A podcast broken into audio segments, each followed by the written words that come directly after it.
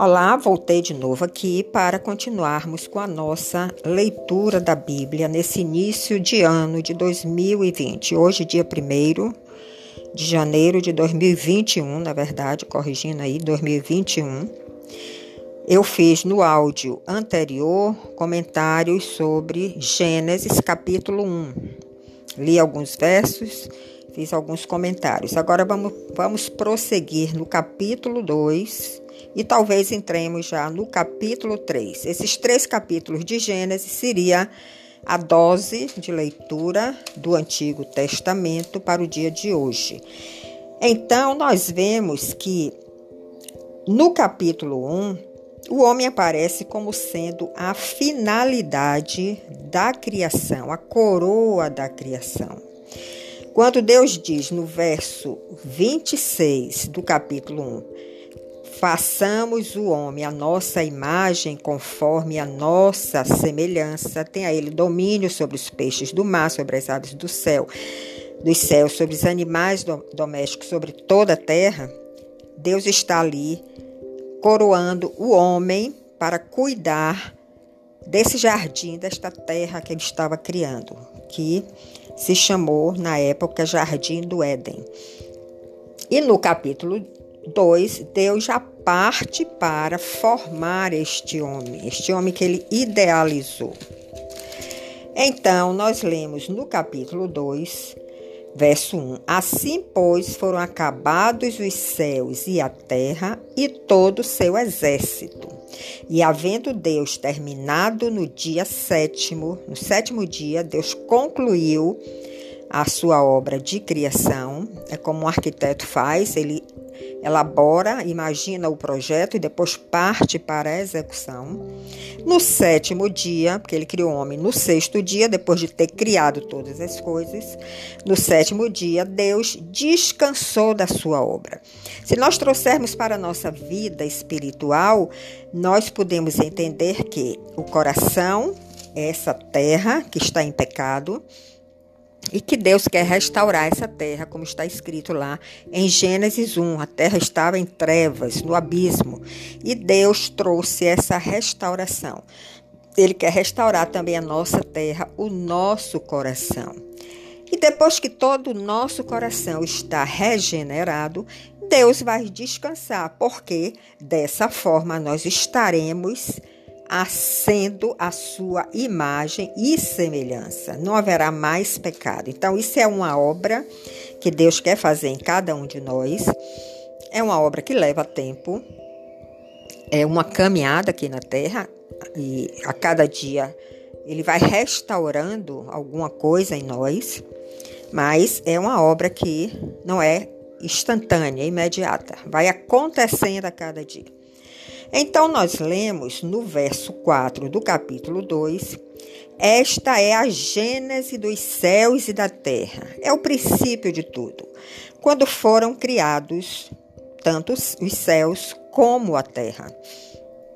Não havia ainda nenhuma planta do campo na terra, pois ainda nenhuma erva do campo havia brotado, porque o Senhor Deus não fizera chover. Nós sabemos que nós plantamos a semente, mas tem que vir a chuva para que ela germine, ela brote e ela cresça. Ainda não tinha chovido. Porque o Senhor Deus não fizera chover sobre a terra, e também não havia homem para lavrar o solo, para arar o solo, oxigenar o solo. Mas uma neblina subia da terra e regava toda a superfície do solo. Veja que coisa linda, né? A chuva ainda não tinha chegado, mas já saía uma neblina da terra que regava todo o solo. Então formou o Senhor Deus ao homem do pó da terra. Veja que nós somos pó, nós fomos formados do pó. Isso significa que nós não somos ninguém, não somos nada.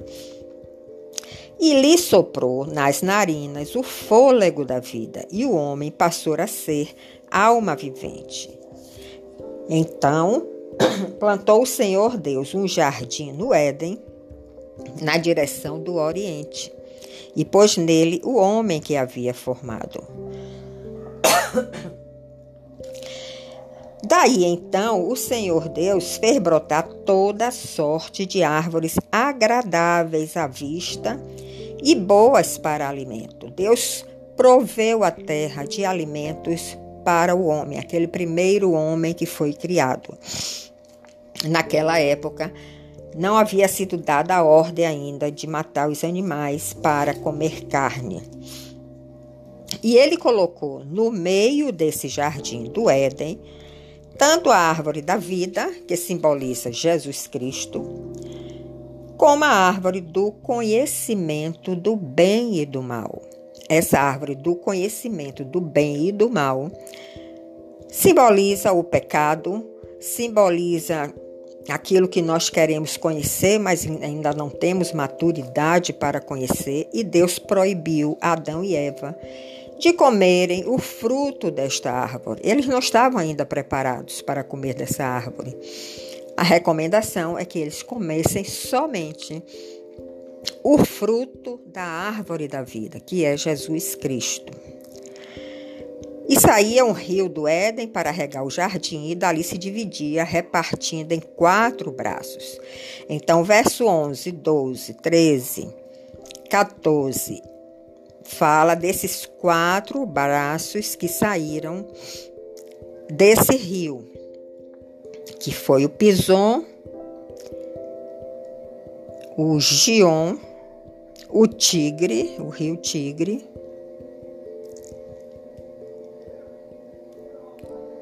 e e mais um aqui que eu não estou localizando agora. Saíram quatro braços deste rio que Deus direcionou para regar o jardim do Éden que ele criou. Então Deus tomou a esse homem que ele criou do pó da terra e que soprou nas suas narinas o fôlego da vida e colocou este homem que ele chamou de Adão no jardim do Éden para cultivar aquele jardim e para guardar aquele jardim. Mas ele deu uma ordem a Adão. Isso está no verso 16 do capítulo 2.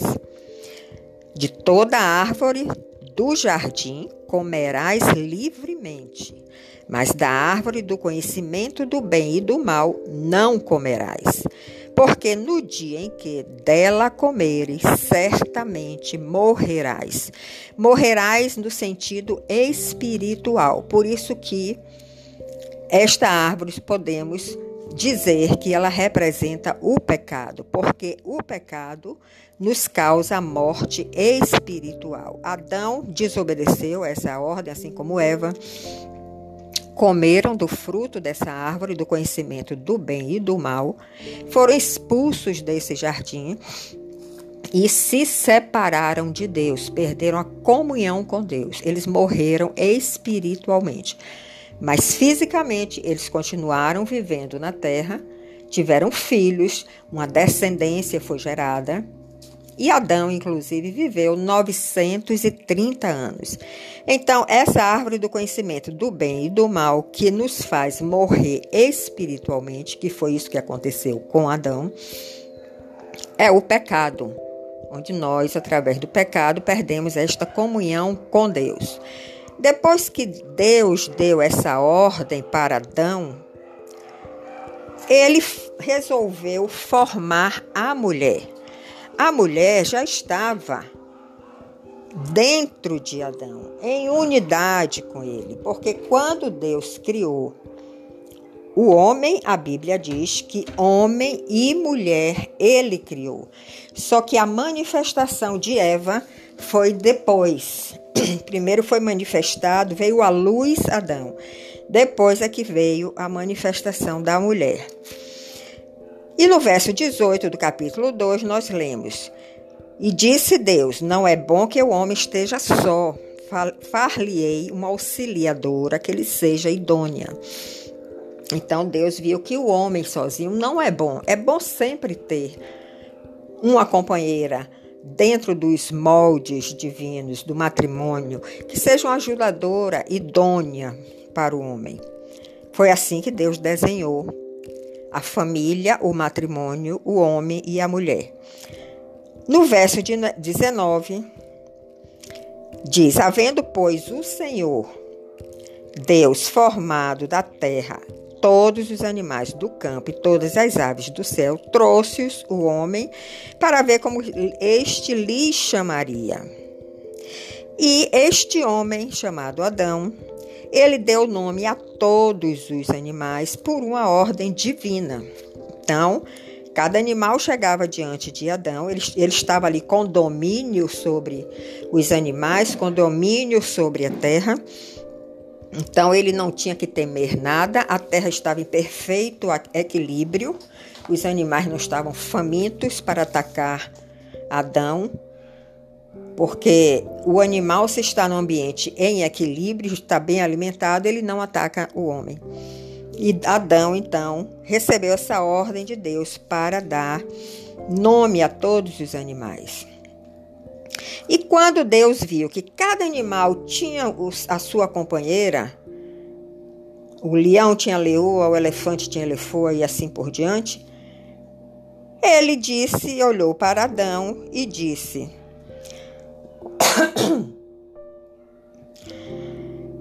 que Adão também precisaria de uma companheira. E ele não via ali naquele ambiente ninguém que pudesse ser uma companheira para Adão, porque só existia o reino animal. Então, no verso 21, nós lemos: Então o Senhor Deus fez cair pesado sono sobre o homem e este adormeceu. Tomou uma das suas costelas e fechou o lugar com carne. E as costelas que o Senhor Deus tomara ao homem, transformou-a numa mulher e lhe trouxe. Então, Deus fez um cair um pesado sono sobre Adão, tirou uma costela, criou, manifestou, veio à luz então a Eva, que ia ser a sua auxiliadora. E ele disse ao, ao homem, Deus disse ao homem: Esta afinal é osso dos meus. E não, o homem disse a si mesmo, Adão disse para si mesmo: Esta afinal é osso dos meus ossos e carne da minha carne.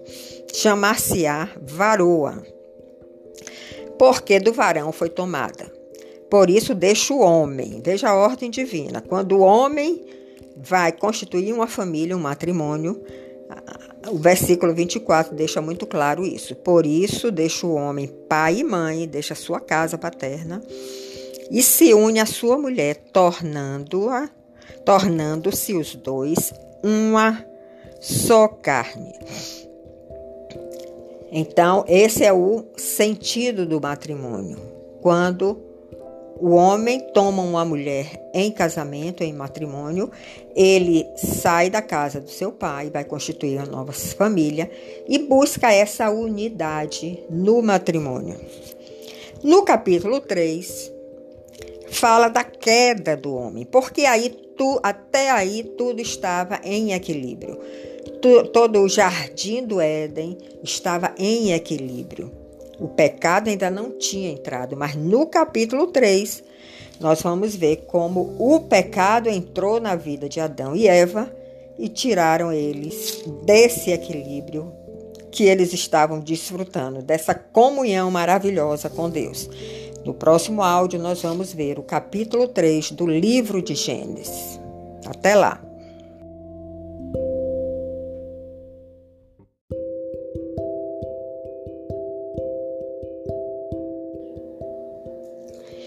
Então, nós vamos ver agora, dando continuidade à nossa leitura bíblica, capítulo 3 do livro de Gênesis, que fala da queda do homem.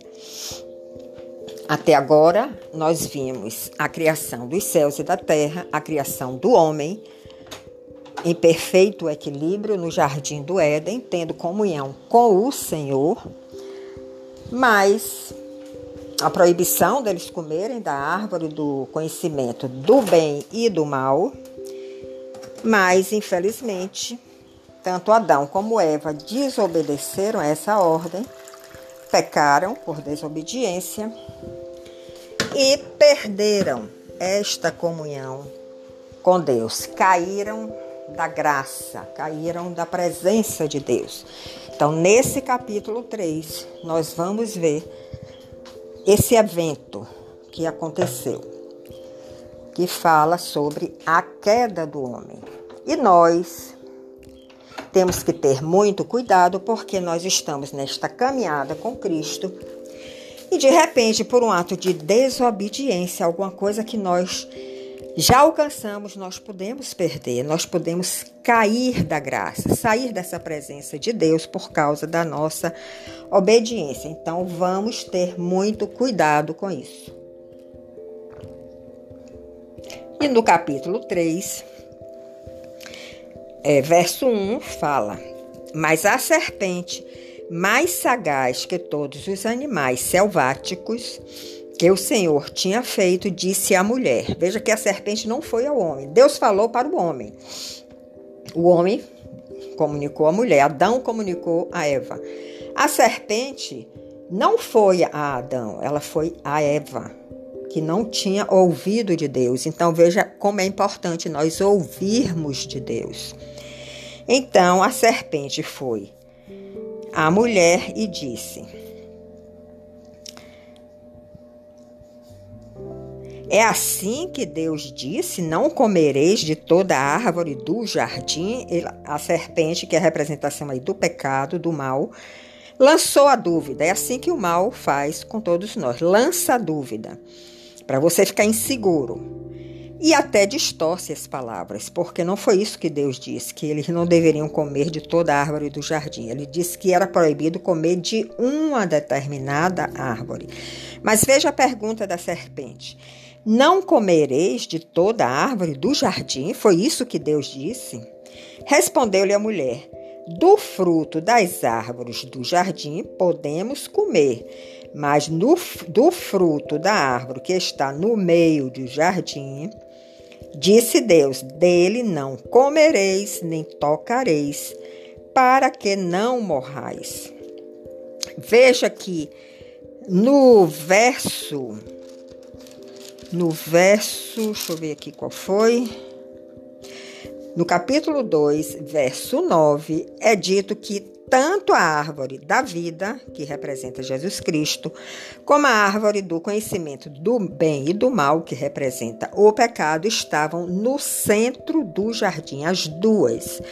E aí nós vemos como Deus nos dá sempre a opção da escolha. Ele respeita o nosso livre arbítrio, por isso temos sempre que ouvir dele antes de tomar decisões. Então, a, a Eva, a mulher no caso, disse: Não, ele não disse isso. Ele disse para não comer nem tocar desta árvore que está no meio do jardim, da árvore do conhecimento do, do bem e do mal. Então a serpente disse à mulher: É certo que não morrereis, porque Deus sabe que no dia em que dele comerdes do fruto, desse fruto, se vos abrirão os olhos, e como Deus sereis conhecedores do bem e do mal. Vocês estão percebendo como o inimigo, aí está representando o inimigo, Satanás, não é a serpente. A serpente é um animal criado por Deus, mas aí a forma simbólica. A serpente aí está simbolizando o inimigo. E ele induz até os dias de hoje, nas nossas, experiências, na nossa caminhada, nós percebemos como de repente o inimigo chega perto de nós e nos induz ao erro, nos induz ao pecado. Foi exatamente isso que a serpente estava tentando fazer com Eva. E Eva, na sua imaturidade, talvez por sua imaturidade, é que Deus proibiu dela comer ela e Adão comerem deste fruto da árvore do bem e do mal. Eva, no verso 6, diz: Vendo a mulher que a árvore era boa para se comer, porque o, o pecado tem o seu prazer. É um prazer efêmero, passageiro, mas existe um prazer que muitas vezes os homens né, se enganam com esse prazer, porque ele não é eterno e ele leva o homem à destruição. Mas Eva viu que a árvore era boa para se comer, aquele fruto era agradável aos olhos e era desejável para dar entendimento. Então tomou-lhe do fruto, comeu e deu também ao marido, e ele comeu. Veja que quando nós não temos maturidade para entender alguma coisa, para penetrar em alguma coisa, para termos o entendimento que nós queremos ter naquele momento, mas não temos ainda a maturidade. Isso pode acontecer com a criança, com o adolescente, por isso que os pais devem guardar seus filhos, para que eles não tenham ainda um entendimento sem ter a maturidade.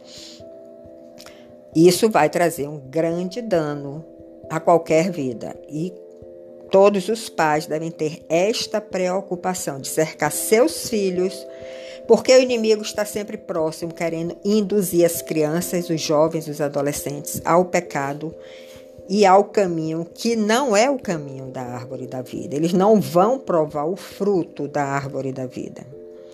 E Eva fez isso, foi atraída pelo pecado, ainda deu ao seu marido, ele comeu também. Então, no verso 7, nós lemos que os olhos deles foram abertos e aí eles perceberam que estavam nus. Acabou a inocência, porque eles estavam nus esse tempo todo. É como a criança.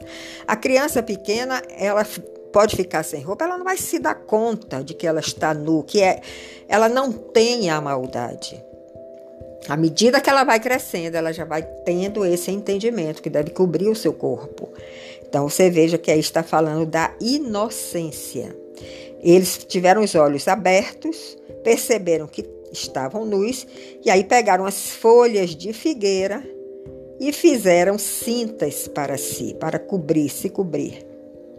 Quando ouviram a voz do Senhor Deus, que andava pelo jardim pela viração do dia, esconderam-se da presença do Senhor, o homem e a mulher, por entre as árvores do jardim. Porque Deus gosta muito de ter comunhão com todos nós, mas Ele quer que nós vivamos em santidade, rejeitando o pecado, procurando buscar esta santidade, esse, essa perfeição para termos a sua imagem e semelhança. Então ele descia todo final da tarde no jardim do Éden para ter comunhão com Adão e Eva. E nessa hora que Deus desceu e procurou eles, eles se esconderam porque eles já tinham perdido a inocência, eles já tinham consciência de que eles estavam nus, despidos dessa imagem e dessa semelhança de Deus, e se sentirem envergonhados de se colocar diante de Deus. Lógico que Deus, sendo um ser onisciente, ele sabia de tudo que tinha acontecido e porque eles estavam se escondendo. Mas Deus é muito perspicaz, ele tem muita astúcia, ele é muito inteligente. Então, no verso 9, ele falou: nós lemos: E chamou o Senhor Deus ao homem e lhe perguntou: Onde estás? Ele respondia. Ele respondeu, o homem: Ouvi a tua voz no jardim, Senhor.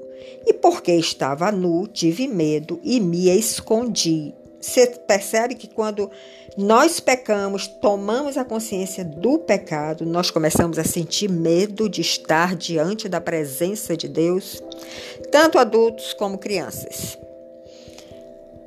E aí Deus lhe perguntou: Quem te fez saber que estava nu? Quem foi que tirou a sua inocência para você enxergar que estava nu? Podemos falar dessa forma, né? Comeste da árvore de que te ordenei que não comesses? E aí o homem culpa a mulher, porque foi a mulher que ofereceu o fruto ao homem. A mulher que me deste por esposa, ela me deu da árvore e eu comi. Na verdade, ele estava culpando a Deus, porque foi Deus que deu aquela mulher para ele. Só que a mulher não foi obediente, não seguiu as instruções divinas. Então não era Deus o culpado, era realmente a mulher. Disse o Senhor Deus à mulher: Que é que fizeste? Respondeu a mulher: A serpente me enganou e eu comi. A, a mulher colocou a culpa na serpente. Mas o fato é que ela desobedeceu a Deus. E nós sempre temos essa tendência né, de jogar a culpa no outro. Verso 14: Então o Senhor Deus disse à serpente: Visto que isso fizeste, maldita és entre todos os animais domésticos. Ele jogou a maldição sobre a serpente por todo esse evento que aconteceu. E o és entre todos os animais selváticos. Rastejarás sobre o teu ventre, comerás o pó todos os dias da tua vida. Porém, inimizade entre ti e a mulher, entre a tua descendência e o seu descendente. Deus estava ali amaldiçoando a terra, amaldiçoando o homem, a mulher e a serpente, por causa do pecado. E no verso 16 nós lemos: E a mulher disse: Multiplicarei. E para a mulher Deus disse: Multiplicarei sobre modo os sofrimentos da tua gravidez em meio de dores. Darás à luz. Darás à luz a filhos. O teu desejo será para o teu marido e ele te governará. Então ele colocou a mulher debaixo da submissão do homem mas a mulher sempre deve estar debaixo da submissão, da autoridade do homem, e o homem de, sempre deve estar debaixo da autoridade, da submissão de Cristo. Se essa cadeia está funcionando de uma forma plena, ninguém vai se sentir prejudicado. Como nós vemos hoje, a questão do feminismo, as mulheres alegando que não vão se sujeitar ao homem, porque o homem faz isso, o homem faz aquilo, bate, espanca e mata até. Mas é porque não há uma plenitude nessa cadeia que Deus estabeleceu. Se o homem for submisso a Cristo, ele vai tratar a sua mulher como a si mesma.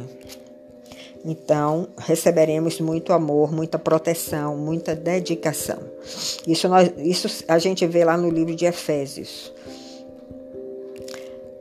Então, toda mulher que tem esse entendimento e todo homem que tem esse entendimento procura se submeter a Cristo, ser um protetor da sua esposa, amar ela como a si mesmo. E a mulher, então, se submete ao seu marido de uma forma muito suave, muito tranquila. E no verso 17, Deus diz para Adão: Visto que atendeste a voz da tua mulher e comeste da árvore que eu te ordenei que não comesses, maldita é a terra por tua causa. A terra foi amaldiçoada por causa de Adão.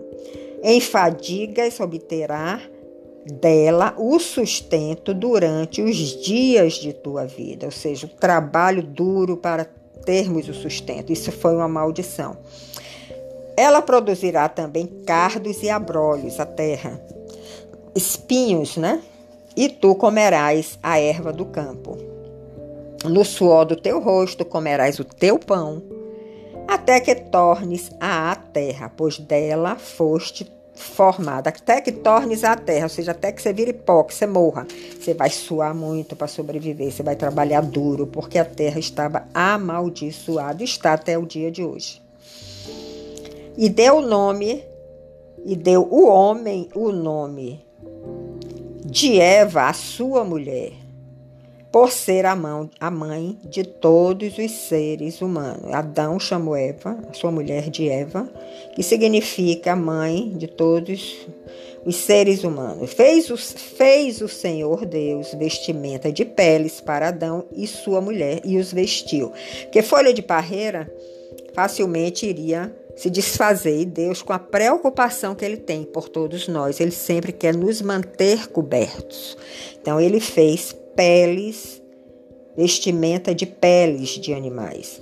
Então disse o Senhor Deus: Eis que o homem se tornou como um de nós, conhecedor do bem e do mal, assim que não estenda a mão e tome da árvore da vida e coma e viva eternamente. Ou seja, se nós estamos em pecado, aquela área que ainda nós não nos libertamos do pecado, nós não teremos o direito nem a possibilidade de comer do fruto da árvore da vida. Seremos impedidos. E por isso Deus lançou tanto Adão como Eva fora do jardim do Éden, a fim de lavrar a terra de que fora tomado. E expulso o homem, colocou querubins ao oriente do jardim do Éden e o refulgir de uma espada que se revolvia para guardar o caminho da árvore da vida. Então, Adão e Eva foram expulsos do Éden pelo seu pecado, pela sua desobediência. A terra foi amaldiçoada, a serpente foi amaldiçoada. Ele criou inimizade entre a serpente e a mulher tudo isso faz parte da maldição por causa do pecado. E então Adão e Eva tiveram que ser expulsos do jardim do Éden, perder esta comunhão com o Criador, suar para sobreviver, trabalhar duro. E assim termina o capítulo 3 do livro de Gênesis, que é a nossa leitura do dia de hoje do Antigo Testamento. Na medida do possível, eu vou continuar com essas gravações para que vocês tenham também essa oportunidade de ir acompanhando essa leitura bíblica, se Deus permitir, até 31 de dezembro de 2021. Que o Senhor nos abençoe, e nos dê forças para concluirmos tudo isso. Amém.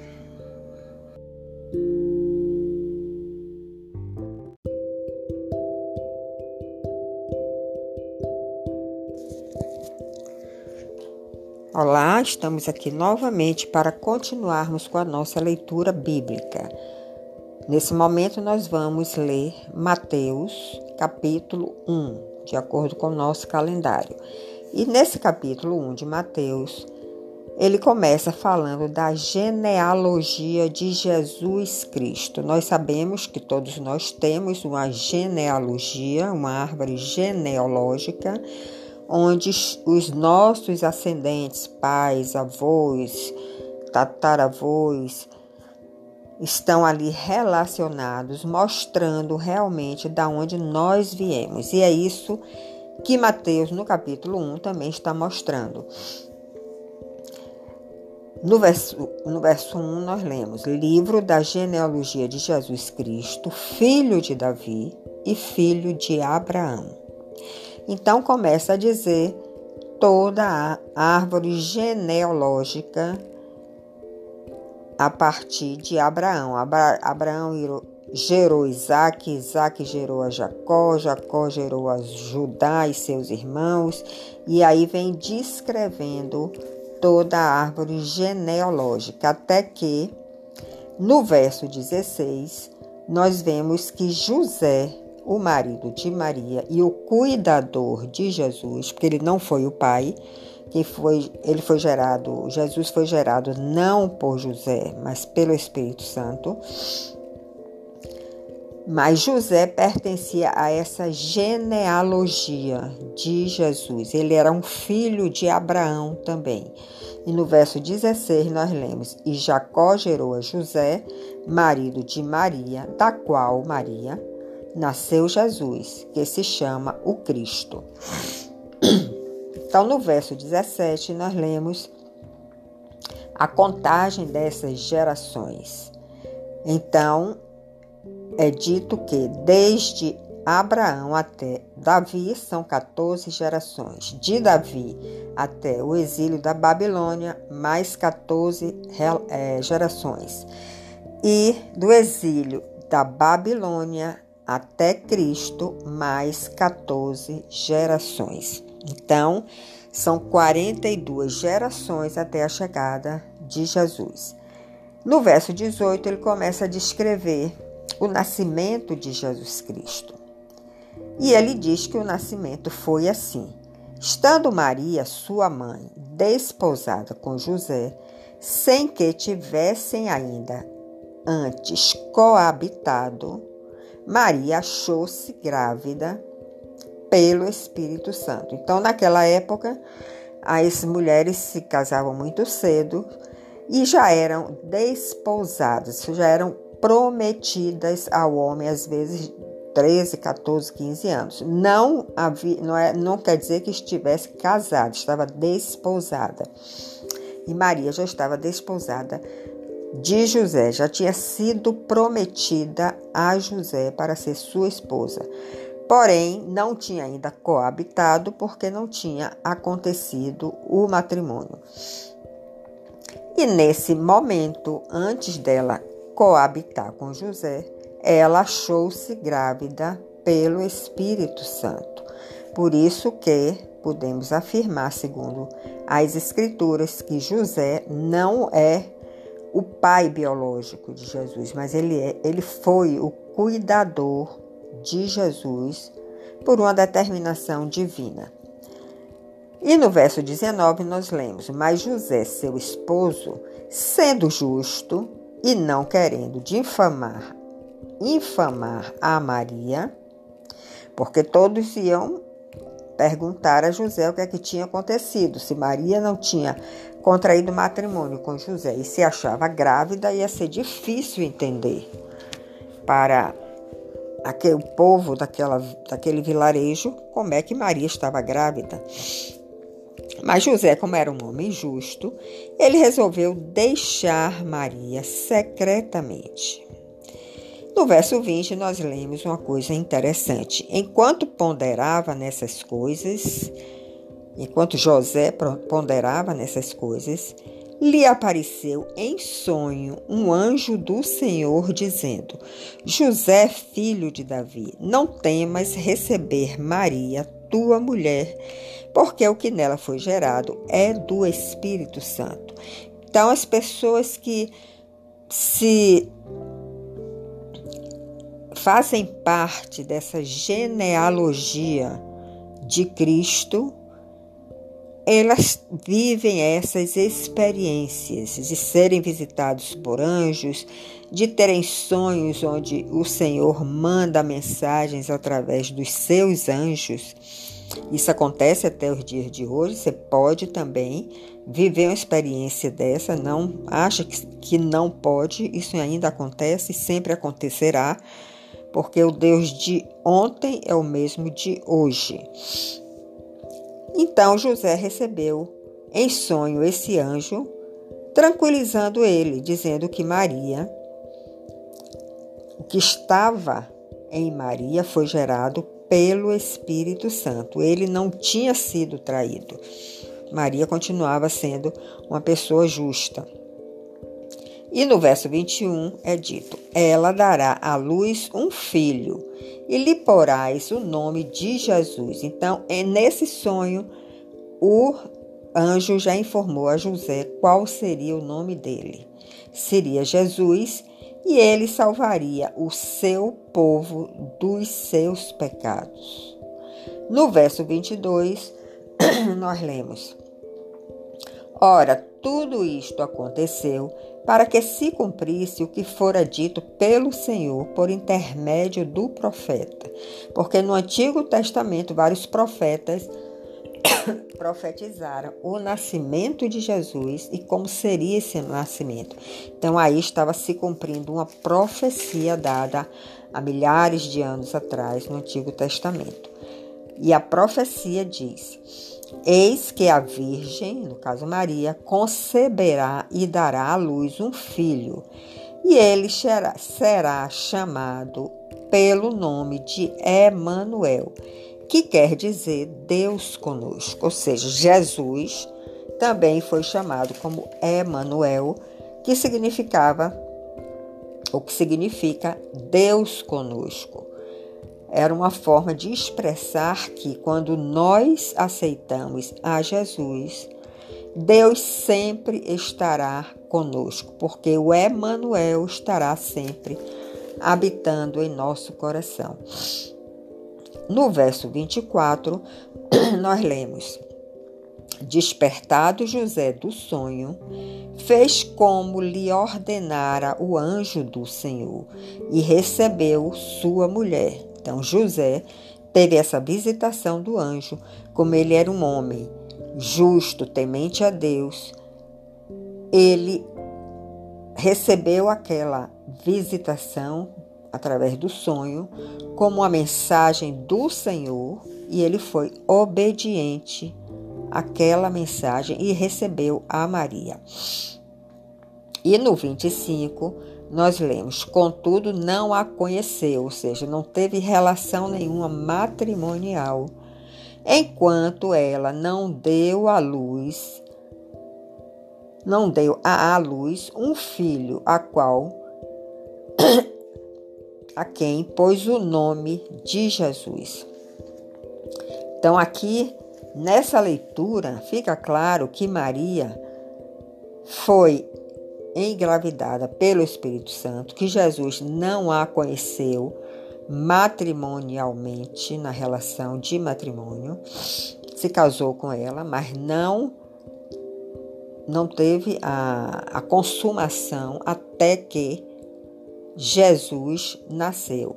Mas depois disso, porque é dito dessa forma, contudo, não a conheceu. José não conheceu Maria matrimonialmente, não consumou o casamento, enquanto ela não deu à luz um filho que se chamaria Jesus. Enquanto. Então, isso significa que depois que Jesus nasceu, José e Maria tiveram a vida matrimonial normal. E eles tiveram outros filhos, dentre eles alguns que estão citados aqui na Bíblia, como Tiago, como Judas, que deixaram também epístolas escritas e eventos onde eles se envolveram dentro dessa missão que Jesus tinha aqui de levar e proclamar o Evangelho. Então, esse é o capítulo 1 de Mateus, que está no calendário de hoje para ser lido. Nós fechamos então, dia 1 de janeiro de 2021, a leitura de Gênesis e Mateus, como está recomendado aqui no calendário. Amanhã seguimos com outras leituras que você possa aproveitar toda essa leitura bíblica, refletir e ficar atenta ao toque divino que ele pode dar a você através de alguma palavra, de algum versículo que foi lido. E você pegue também a sua Bíblia, reflita, medite, que você vai viver experiências maravilhosas com o nosso Deus. Você pode inclusive ser visitado por anjos e ser revelado em sonhos a você alguma demanda sua, alguma coisa que você está esperando, alguma direção que você precise tomar na sua vida hoje. Que Deus lhe abençoe e nos encontramos amanhã, se Deus permitir. Até lá.